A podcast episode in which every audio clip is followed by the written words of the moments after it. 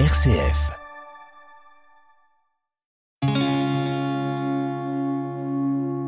RCF, le béaba du christianisme. Bonjour à tous. La semaine dernière, dans le Béaba du christianisme, nous nous sommes interrogés sur le sens de l'Avent, cette période d'attente, de joie, d'espérance qui précède Noël. Alors comment justement se préparer, se mettre en route pour célébrer la naissance du Christ? Du calendrier de l'Avent à la crèche en passant par la couronne de Noël et même si, tiens, les cadeaux, eh bien, quel est le sens profond de ces traditions, de ces rites? Dans cette émission, le père Xavier Grillon, curé de Sainte-Blandine à Lyon, nous dit tout sur ces rites qui nous guident vers Noël. RCF, Pauline de Torsiac. Xavier Grillon, bonjour. Bonjour à tous. Bonjour Pauline. Alors, on peut peut-être rappeler pour commencer le, le sens de l'Avent, on en a parlé la semaine dernière, mais Qu'est-ce que ça euh, nous dit? Qu'est-ce que euh, signifie l'Avent, cette période de quatre semaines qui précède Noël pour les chrétiens? Quatre semaines, c'est une belle période, un temps de préparation à Noël. Voilà, on a on a quatre semaines qui nous sont offertes par euh, le Seigneur, par la liturgie aussi, pour se préparer à un événement capital, un événement décisif pour notre vie, pour l'humanité, pour soi, si on le décide, la venue de Jésus à Noël dans la crèche, Dieu qui se fait tout proche de nous, un événement tellement important qu'il faut le préparer. Alors voici le temps de l'Avent comme un temps de préparation, d'attente, de veiller pour être vraiment disposé à accueillir le Seigneur. Alors pour faire le décompte du premier dimanche de l'Avent jusqu'à Noël, eh bien il y a le traditionnel calendrier de l'Avent. Vous nous éclairez en quelques mots peut-être sur l'origine de, de ce calendrier de l'Avent? Alors, euh, on raconte que le calendrier, en fait, c'est un jour un pasteur protestant qui a eu l'idée de, de faire patienter les enfants de son groupe de catéchèse pour la venue de Noël. Les enfants, bien sûr, attendent Noël, attendent les cadeaux, euh, et puis c'est long, les, les, jours défilent lentement, tout ça. Et donc, euh, pour les, les faire patienter, peut-être aussi pour que leur attente soit vraiment active et que chaque jour soit l'occasion d'une petite découverte, il a eu l'idée de confectionner des petites boîtes. Et dans chaque petite boîte, il fallait ouvrir et, et trouver un petit message. Et puis, euh, de proche en proche, le, la formule s'est un petit peu modifiée et puis on a ensuite constitué un calendrier avec euh, autant de petites fenêtres que de jours qu'il faut pour la euh, entre le début de l'Avent et Noël. Le jour, le nombre de jours est un peu variable parce que ça dépend de la date de Noël dans la quatrième semaine. Si ça tombe bien sûr un 25, mais si c'est un mardi, eh ben, il y aura un peu moins de jours que si ça tombe Noël un samedi où la quatrième semaine sera presque complète.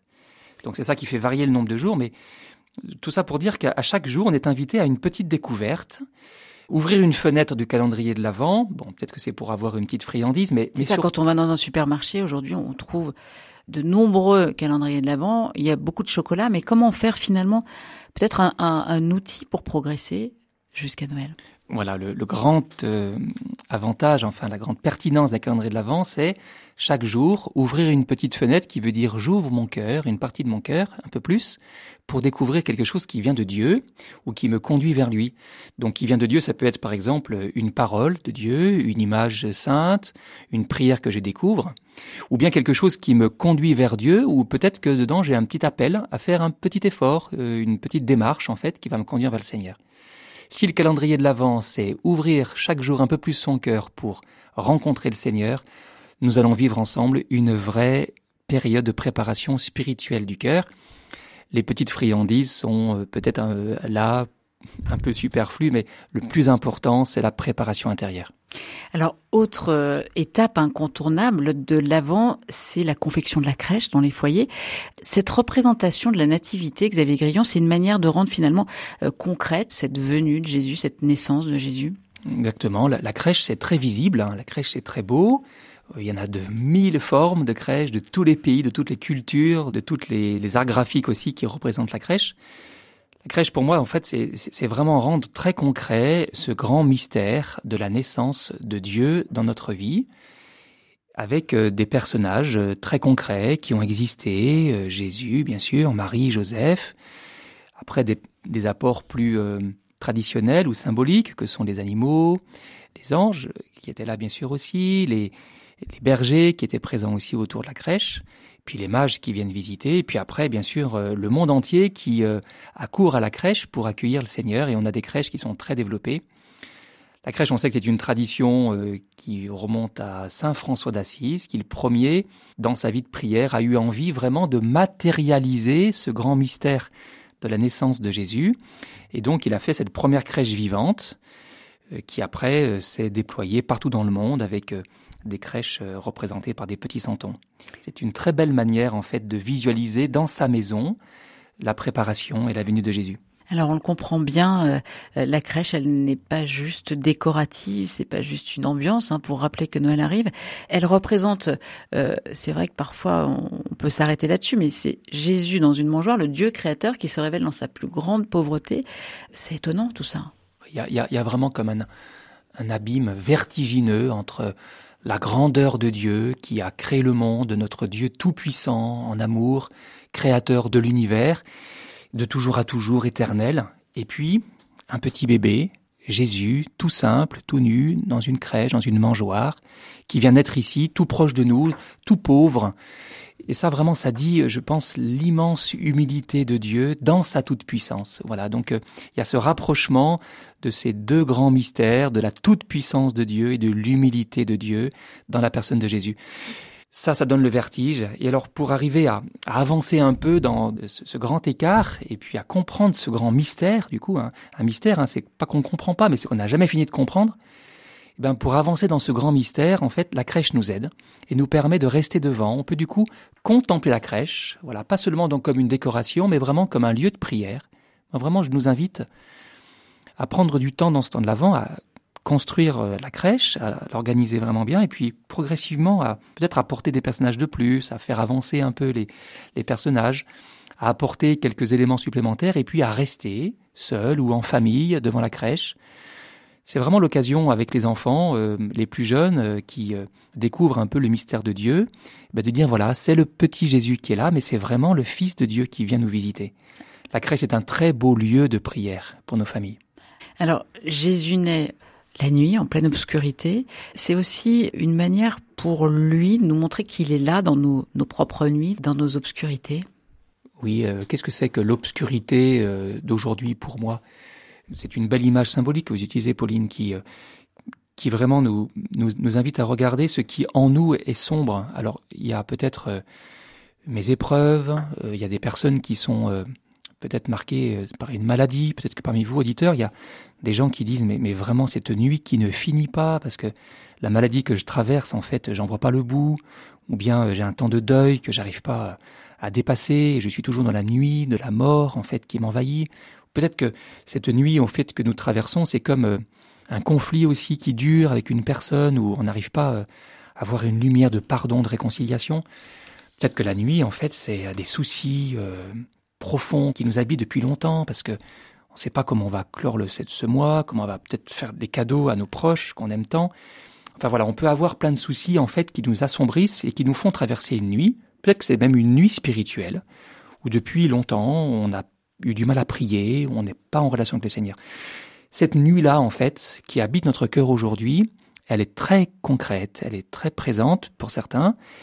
Et ben c'est dans cette nuit-là que Jésus naît. C'est dans cette nuit-là qu'une petite lueur apparaît. C'est dans cette nuit de notre vie que Dieu veut nous rejoindre et nous apporter une lumière nouvelle, Jésus, lumière pour le monde, Dieu qui vient nous éclairer, nous rassurer, nous réconforter, nous consoler, Dieu qui vient nous guérir, accueillons cette lumière. RCF Pauline de Torsiac. Cette semaine, dans le Béaba du christianisme, on s'intéresse aux traditions, aux rites de l'Avent. Cette période importante pour les chrétiens est une occasion de se mettre en route, de se tenir prêt à accueillir la naissance du Christ. Père Xavier Grillon, on vient de parler de la crèche qui est euh, finalement une porte d'entrée pour saisir le mystère de l'incarnation, le sens de notre vie. Autre symbole important, la couronne de l'Avent. Elle est composée de branches de sapin et euh, sur cette couronne, on allume dimanche après dimanche une bougie. Que symbolise plus précisément cette couronne On l'a fait avec euh, des, des végétaux, des végétaux qui sont bien verts. On prend en général des feuilles de sapin, c'est un verre persistant, comme on dit. Donc vraiment, ça dit que la vie, elle demeure, malgré, comme on a dit, la nuit, peut-être les périodes difficiles. Nous allons vers la vie, nous choisissons la vie et faire une couronne de l'avant, c'est vraiment accueillir la vie chez soi. Le sapin de Noël même est aussi un symbole de vie. Certains mettent euh, dans leur couronne de l'avant aussi des, des feuilles de laurier ou euh, des feuilles de houx aussi, et avec des piquants. Et là, peut-être qu'il y a une allusion à la couronne d'épines de Jésus. Donc, euh, cette couronne de l'Avent, voilà, elle dit quelque chose de la vie, de la présence de Jésus. La couronne bah, symbolise aussi le roi, la couronne du roi. Juste avant l'avant, nous avons fêté le Christ roi, roi de l'univers. Donc cette couronne aussi, elle rappelle Jésus. C'est vraiment la couronne du Christ qui nous permet d'accueillir euh, Jésus Christ qui va naître dans notre vie et dans la crèche. Donc c'est pas uniquement la couronne que l'on voit sur la porte d'entrée. il, y a, un sens profond. C'est une couronne qui est hautement symbolique. Il y a beaucoup de choses qu'on peut dire sur cette couronne de l'Avent, et notamment les quatre bougies qu'on met dans la couronne de l'Avent. Alors elles symbolisent quoi ces quatre bougies? On les met donc semaine après semaine? Voilà, quatre bougies, quatre semaines de l'Avent, quatre dimanches de l'Avent. Chaque dimanche en fait a sa couleur particulière, son sens particulier. Le premier dimanche, on entend Isaïe qui nous dit euh, veiller. Alors vraiment, c'est la mise en route dans l'avant. C'est le verbe principal, c'est veiller. Tenez-vous éveillé, tenez-vous prêt. Voilà, c'est vraiment un peu la bougie starter qui nous fait rentrer dans le temps de l'avant. La deuxième bougie est, plus la bougie de la conversion, où Jean-Baptiste nous dit euh, convertissez-vous, mais aussi redressez vos sentiers, aplanissez euh, les collines, les, les, montagnes. Donc c'est vraiment euh, un appel à la conversion dans cette deuxième bougie de l'avant. La troisième bougie est la bougie de la joie.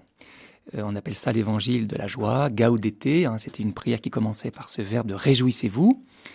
Et donc là, on approche euh, maintenant un peu plus de Noël, et euh, c'est la joie de, de, la venue, la préparation, la joie de l'espérance aussi, troisième bougie. Puis la quatrième bougie, c'est la bougie avec Marie, la bougie dans les derniers jours in extremis avant Noël, où là, on est invité à, à une attente vraiment active, patiente, confiante avec Marie, l'attente de la venue de Jésus. Père Xavier Grillon, merci beaucoup de nous avoir guidés sur ce chemin de l'Avent. Euh, je rappelle que vous êtes le curé de la paroisse Sainte-Blandine à Lyon. Vous pouvez euh, retrouver cette émission euh, sur les, les rites de l'Avent sur rcf.fr. À bientôt. À bientôt, Pauline. Au revoir. Au revoir.